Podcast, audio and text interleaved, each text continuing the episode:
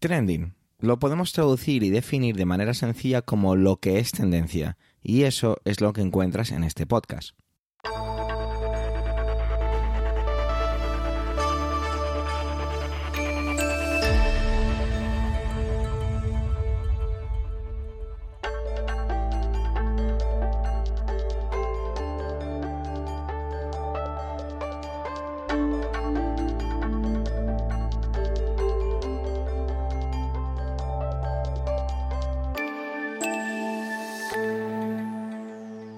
Este es el capítulo 224, 224 del 15 del mes de septiembre de 2022 y cuenta con las intervenciones de Pedro Sánchez, Manuel Castaño, Antonio Rentero y la de un servidor, Javier Soler, que también hago un poquito de presentador. Trending es tu podcast de noticias semanal. Adelante. Sin duda esta semana tenía uno de los trending más grandes que va a haber este año, y es el fallecimiento de la reina Isabel de Inglaterra. Este trending va a ser tratado un poco por Manuel y otro poquito por Antonio, pero bueno, eso llegará. Mientras eso llega, os dejo con Pedro Sánchez, que esta semana viene con un tema la mar de interesante y que nos hace salir de esos trending tan gigantes. Tiene que ver con el convenio firmado por dos productoras perdón, audiovisuales y presidencia del gobierno para rodar y emitir el próximo año una serie acerca del funcionamiento interno del Palacio de la Moncloa. Muchísimas gracias y adelante, Pedro.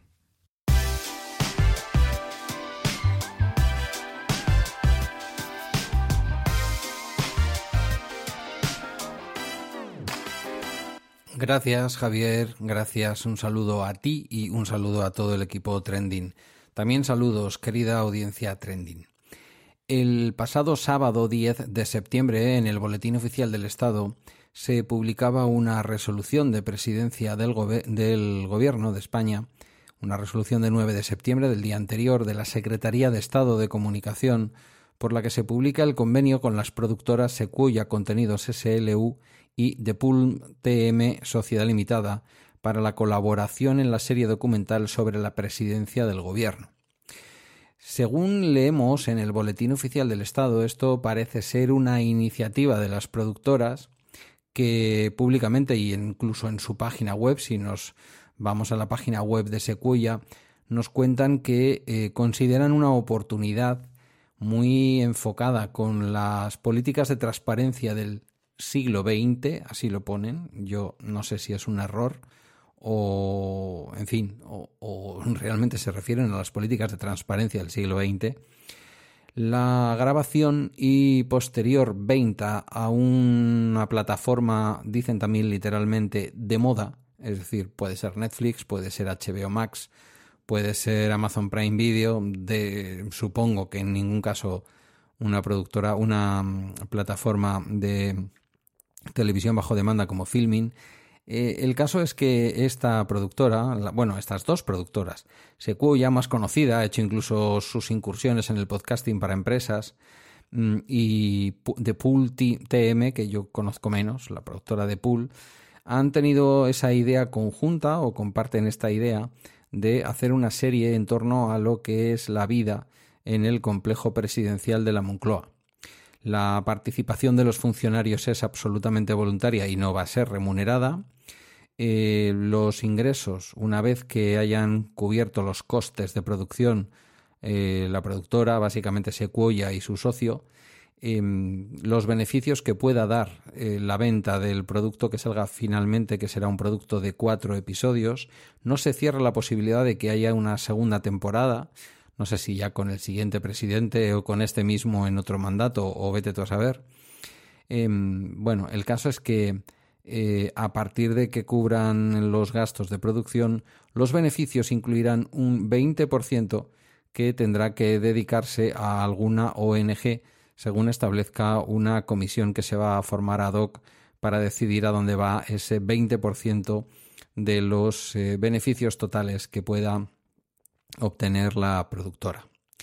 Me llaman la atención varias cosas. Primero, me llama la atención, en primer lugar, que realmente Presidencia de Gobierno, la Secretaría de Estado de Comunicación, eh, y, bueno, hayan aceptado esta propuesta, ¿no? Y que la hayan aceptado además para un producto que ha de terminar su rodaje y seguramente será eh, estrenado en la primavera del 2023, en unas fechas muy, muy, muy cercanas a lo que puede ser la próxima, eh, el próximo periodo electoral a nivel de España, es decir, las próximas elecciones generales.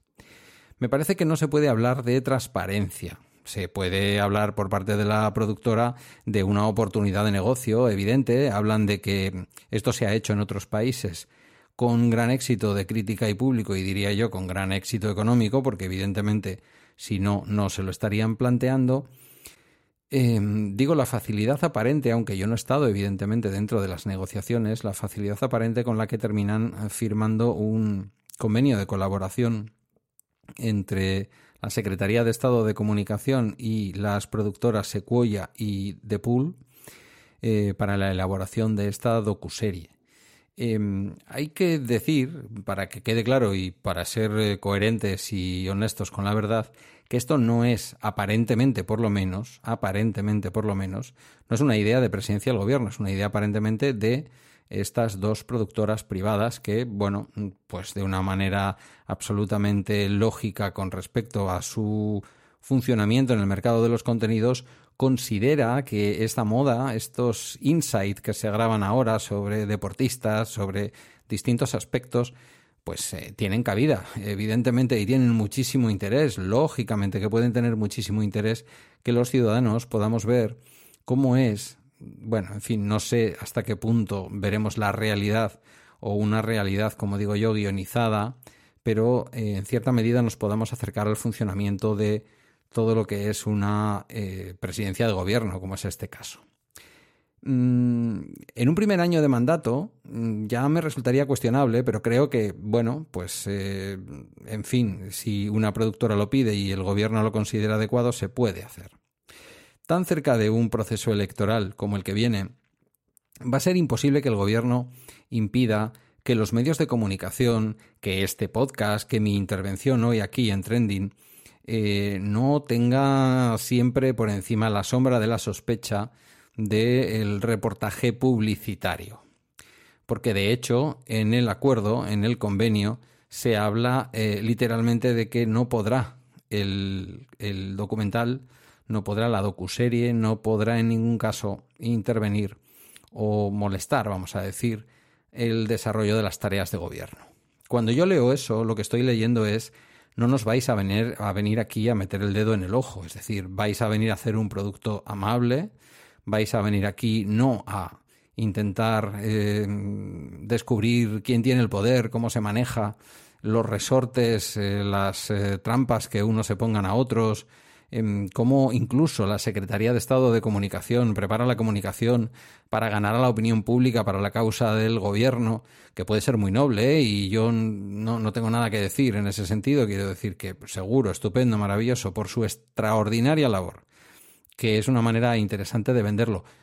Pero yo creo que hay que tener ética y hay que tener también estética, que decía el otro, y la verdad es que estéticamente esto tiene una pinta horrible a lo mejor se ha hecho con la mejor intención, a lo mejor ha sido estrictamente una iniciativa de Sequoia para, como digo, entrar en ese mundo de los eh, documentales inside dentro, ni más ni menos que del complejo de la Moncloa y de su funcionamiento, se asegura la participación del presidente del gobierno, por lo tanto, mm, es difícil que la opinión pública, eh, al menos la opinión pública más crítica, no digamos que esto huele a publicidad encubierta. Es cierto que todavía no se ha empezado prácticamente ni a grabar. Es cierto que finalmente se podría pensar en un producto ecuánime, objetivo. Se habla de eso en el convenio. ¿eh? En el convenio se ha querido dejar claro que se quiere un producto objetivo en donde no se haga, vamos a decir, una publicidad del gobierno, sino realmente, bueno, que se muestre a la sociedad de una manera pedagógica con ese insight, eh, qué ocurre ahí dentro, cómo funciona. Eh, hace muchos años que perdí ya la, eh, ¿cómo decirlo? Cualquier tipo de inocencia respecto a que la televisión y cualquiera de sus productos nos pueda mostrar de verdad la realidad, salvo que esté desarrollada o realizada por alguien verdaderamente independiente y no haya control político, me resulta absolutamente imposible de creer que este, mm, esta docuserie, aunque no haya sido una iniciativa de la propia presidencia de gobierno y oficial y formalmente sea una iniciativa privada, que finalmente el gobierno acepta y que se cuaja en una eh, en un convenio de colaboración publicado en el BOE, como digo, el pasado sábado 10 de septiembre, me resulta increíble pensar que van a trabajar con la suficiente libertad como para que el resultado final sea un resultado crítico. La mayor parte de las veces estos insights, estos eh, documentales que se graban sobre Iniesta, sobre Ramos, pocas veces, muy pocas veces, porque además hay un riesgo jurídico muy alto, terminan mostrando la realidad de los personajes, más que se convierten en una especie de, en fin, de agiografía, de, de, biografía fácil, de biografía amable sobre la vida de estas personas o de estos equipos de fútbol. Ya en los insights de los equipos de fútbol ni os cuento, o sea, es todo épica, es todo éxito, es todo equipo, mm, amistad. Todos sabemos que eso no ocurre en los vestuarios y todos sabemos que el Palacio de la Moncloa, con los distintos partidos, con los distintos gobiernos, es siempre un campo de juego de puñaladas, de, de juegos de poder, de juegos de tronos, con el presidente del gobierno eh, arrimándose unas veces a unos y arrimándose otras veces a otros, nombrando y cesando. Todo eso se va a ver, todo eso se va a ver. O vamos a ver el día a día, cómo toman el café, cómo a primera hora, muy temprano, ya están trabajando, eh, en fin, una venta, vamos a decir, de ese enorme esfuerzo que este gobierno o cualquier otro hacen por España, etcétera. No me parece mal que se ponga en valor el trabajo de los políticos, no me parece ni mucho menos mal que se ponga en valor el trabajo del gobierno actual, ni mucho menos, pero yo sinceramente creo que esta no era la mejor iniciativa. Es una noticia que ha saltado esta semana, que se publicó, insisto, el pasado sábado en el Boletín Oficial del Estado el convenio, pero ya veréis cómo de aquí a su estreno, incluso después de su estreno, especialmente después de su estreno, porque ahora habrá cierta marejadilla, luego nos olvidaremos de ellos, empezará a rodar, se estrenará y cuando se estrene, coincidiendo además con un periodo preelectoral, si es que no hay adelanto electoral, nos vamos a encontrar con que todo esto que hoy estoy contando aquí va a ser todo un campo de juego y de batalla política porque realmente tiene una pinta extraña que esto se haga ahora, en este momento, y para estrenarse justamente, como digo, en un año 23, en la primavera del año 23, en donde estaremos seguramente ya en un contexto muy, muy preelectoral. Hasta aquí eh, mi intervención de esta semana en Trending. Un saludo, gracias por la escucha y hasta la próxima. Ya os anunciaba al principio que tanto Antonio como Manuel iban a tratar el gran trending de la semana que tenía que ver con el fallecimiento de la reina Isabel de Inglaterra. Manuel lo hace desde un punto de vista un poquito particular y es la asistencia del rey emérito de España, don Juan Carlos I, al, al funeral, no al fallecimiento, perdón, al funeral. Vamos a ver qué matices le aporta Manuel a este trending camuflado o a este trending, digamos, de segunda categoría. Adelante, Manuel.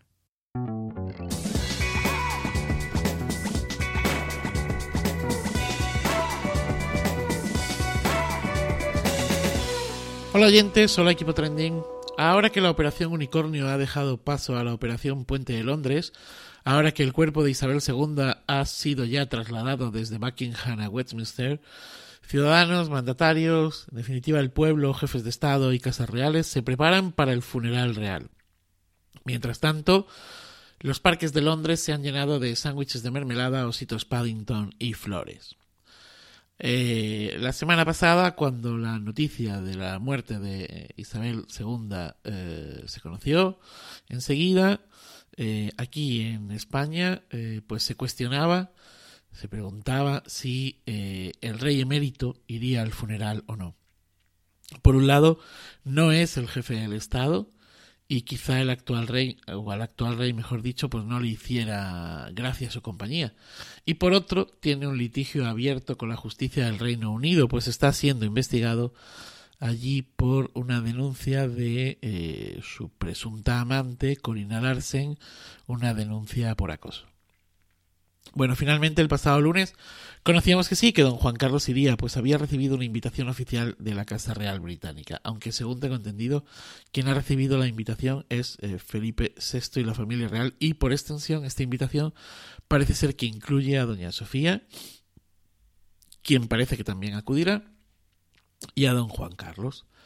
Tanto ella como él están en su derecho de ir, y además, a ver, ambos tienen lazos de sangre con eh, la difunta, con la difunta reina.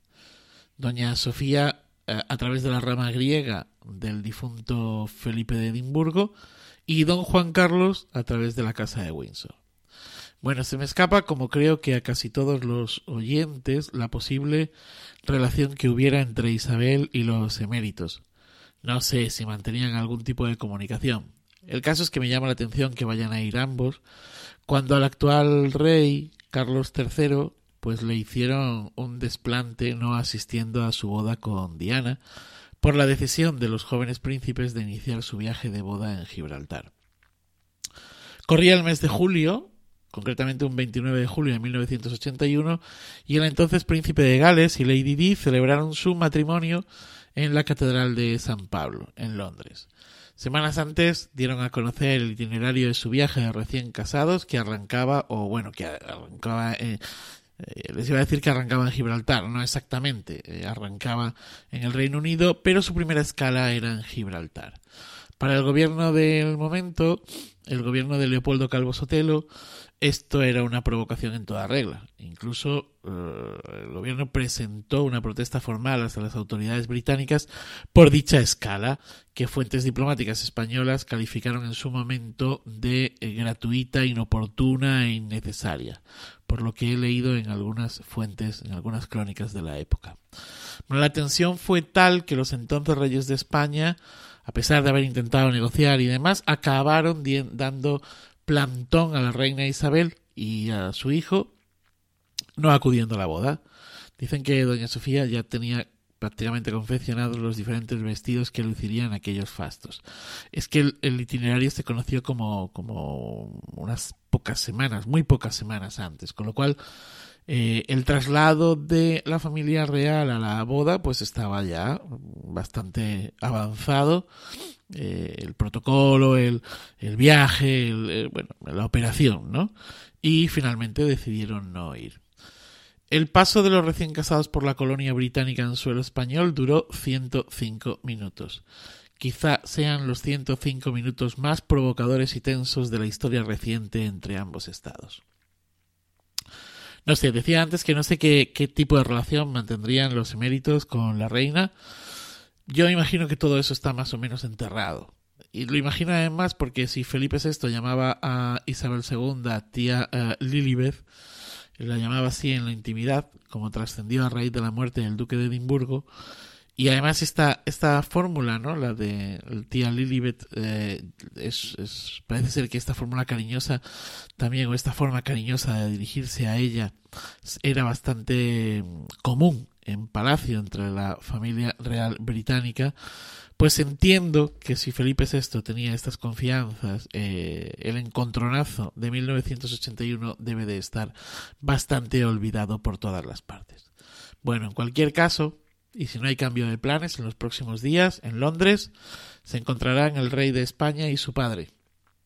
Por mucho que Felipe VI intente mantener la distancia con el campechano, pues yo creo que una y otra vez, y a pesar de la distancia espacial puesta por el padre, con esa huida o exilio que dicen otros, eh, bueno, pues el caso es que creo que la sombra del emérito es alargada y siempre acaba tocando de una manera o de otra a Felipe VI.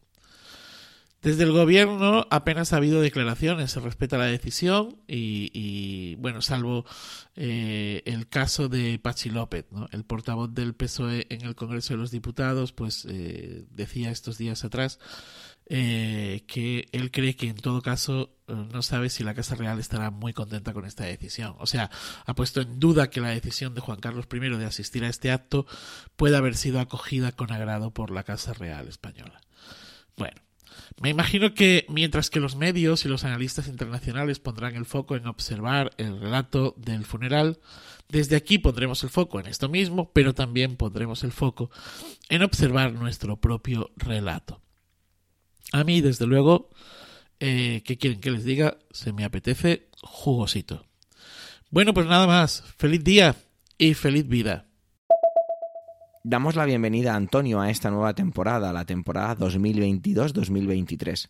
Y lo hacemos por todo lo alto con él, y es que Antonio nos ha estado regalando una manera muy bonita en sus intervenciones, siempre relacionándolas con uno de sus mundos apasionantes, que es el cine. Y no podía ser de otra manera el empezar esta temporada de esta, de esta forma o de esa forma. Y es que va a relacionar el mundo de la reina y la corona con ese, con el mundo del cine. Muchísimas gracias Antonio por estar aquí una temporada más. Adelante compañero, adelante Antonio.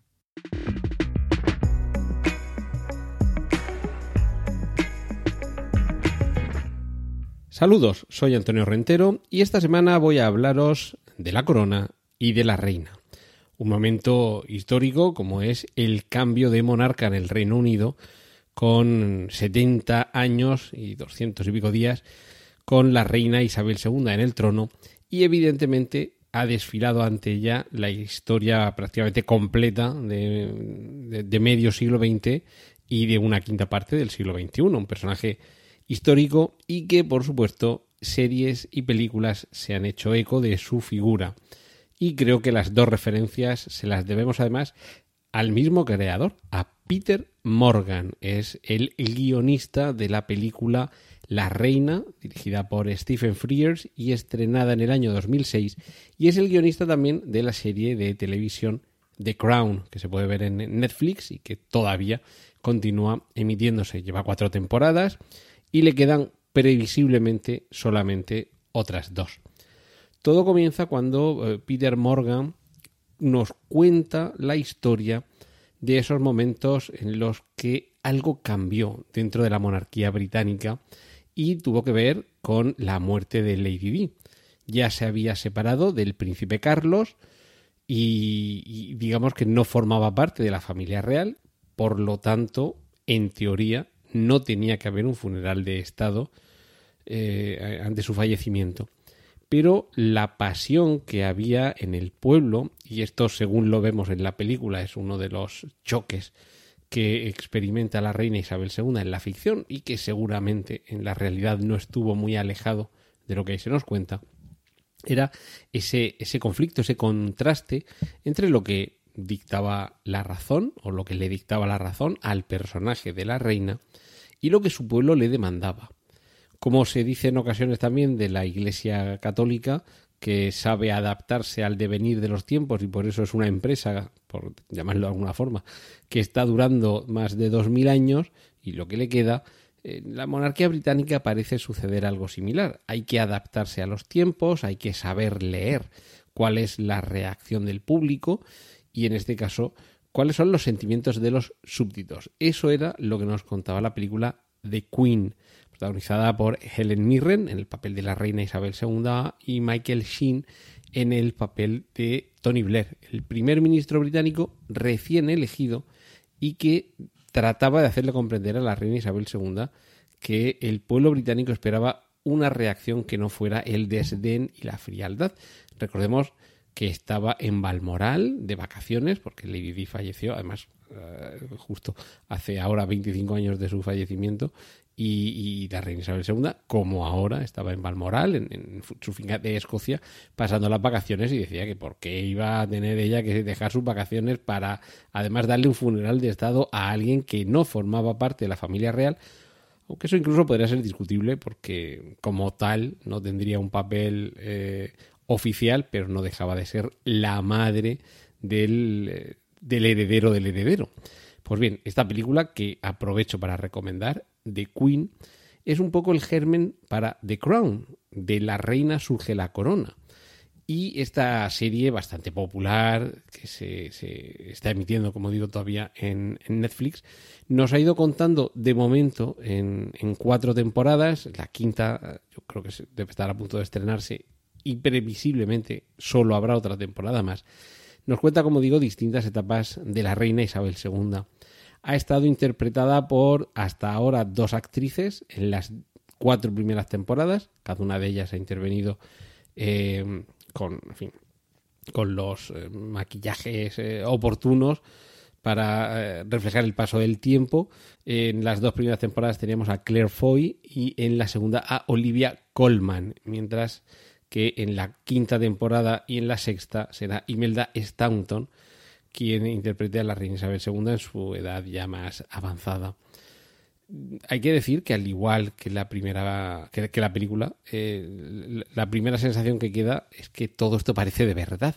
Pero evidentemente esa es la magia de Peter Morgan como digo el creador y guionista de esta película y de esta serie que nos lo convierte en verosímil incluso aunque los más expertos en historia y en historia política y en historia moderna y quizá incluso los que ya tenemos una edad y de algunas cosas nos podemos medio acordar Mm, de vez en cuando hay algo que nos chirría y es que efectivamente no sucedió todo exactamente como se cuenta ahí.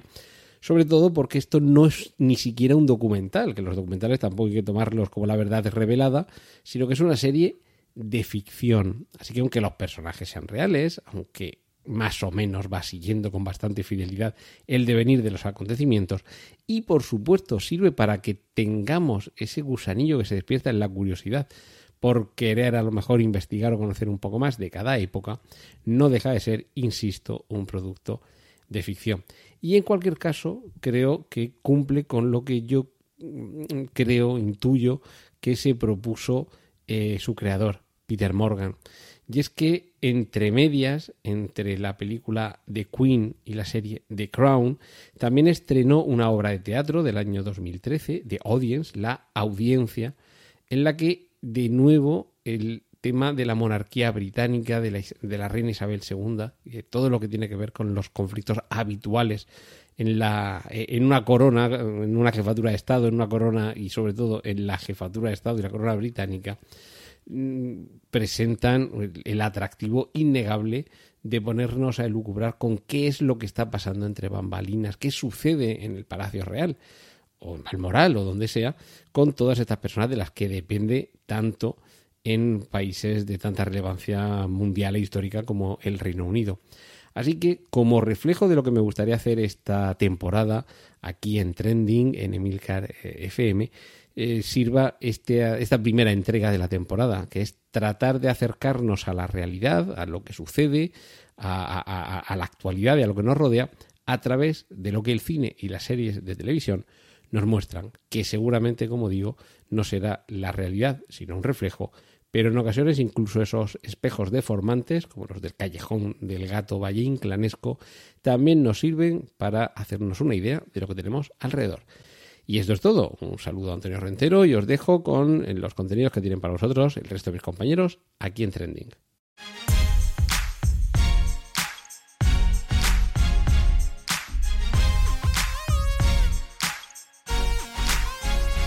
Que me sorprenda tiene que tener algo de bueno, porque si me sorprende significa que sigue impactándome y que sigue revolviendo algo en mí, y prefiero eso a normalizarlo.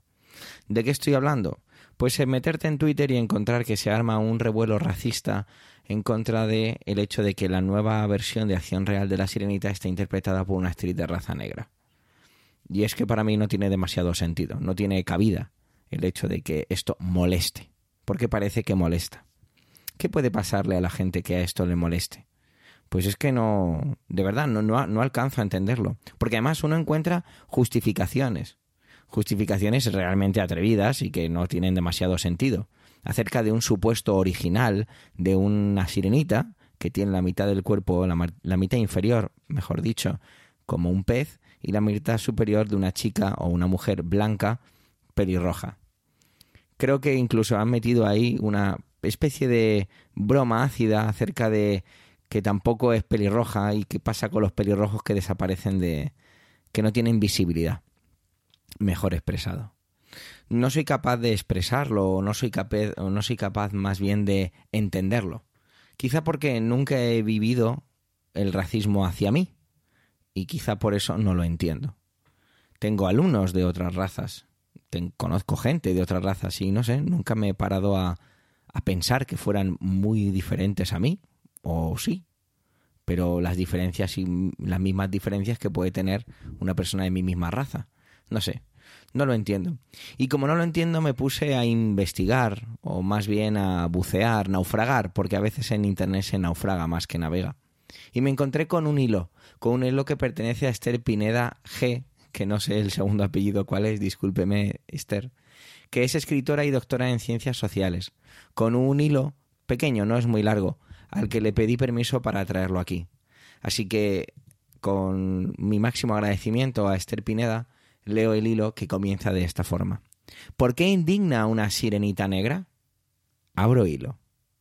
Las mujeres negras históricamente han estado ausentes en las narrativas y representaciones mediáticas, y en las pocas oportunidades en las que aparecían casi siempre era en el rol de esclavas. En los inicios de la televisión, la única mujer negra que apareció en los dibujos animados fue Mammy Two Shows en Tommy Jerry, una mujer negra trabajadora doméstica, quien, además, apareció siempre sin rostro. Posteriormente se fueron incluyendo a las mujeres negras en algunos productos audiovisuales. Sin embargo, como mujeres empobrecidas, adictas, prostitutas, hipersexualizadas, ocupando siempre roles de servicio y reproduciendo el estereotipo de la negra enojada. En las pocas oportunidades en las que no aparecen como personajes negativos, son personajes de relleno. Esto quiere decir sin diálogos, personajes sin desarrollo que, por lo general, aparecen entre un grupo más grande o como una de las amigas de la, protagonista de la trama. Pero, ¿por qué molesta una sirenita negra? Porque rompe con el estereotipo, con el histórico lugar asignado a las personas negras en la televisión y en el cine. Indigna porque el personaje es, es protagónico, perdón, porque sale de ese lugar anacrónico que se le asignó a las personas negras. Una sirenita negra enfurece porque rompe con los imaginarios de la inferioridad, ignorancia, fealdad y miseria asociados a la, negritud.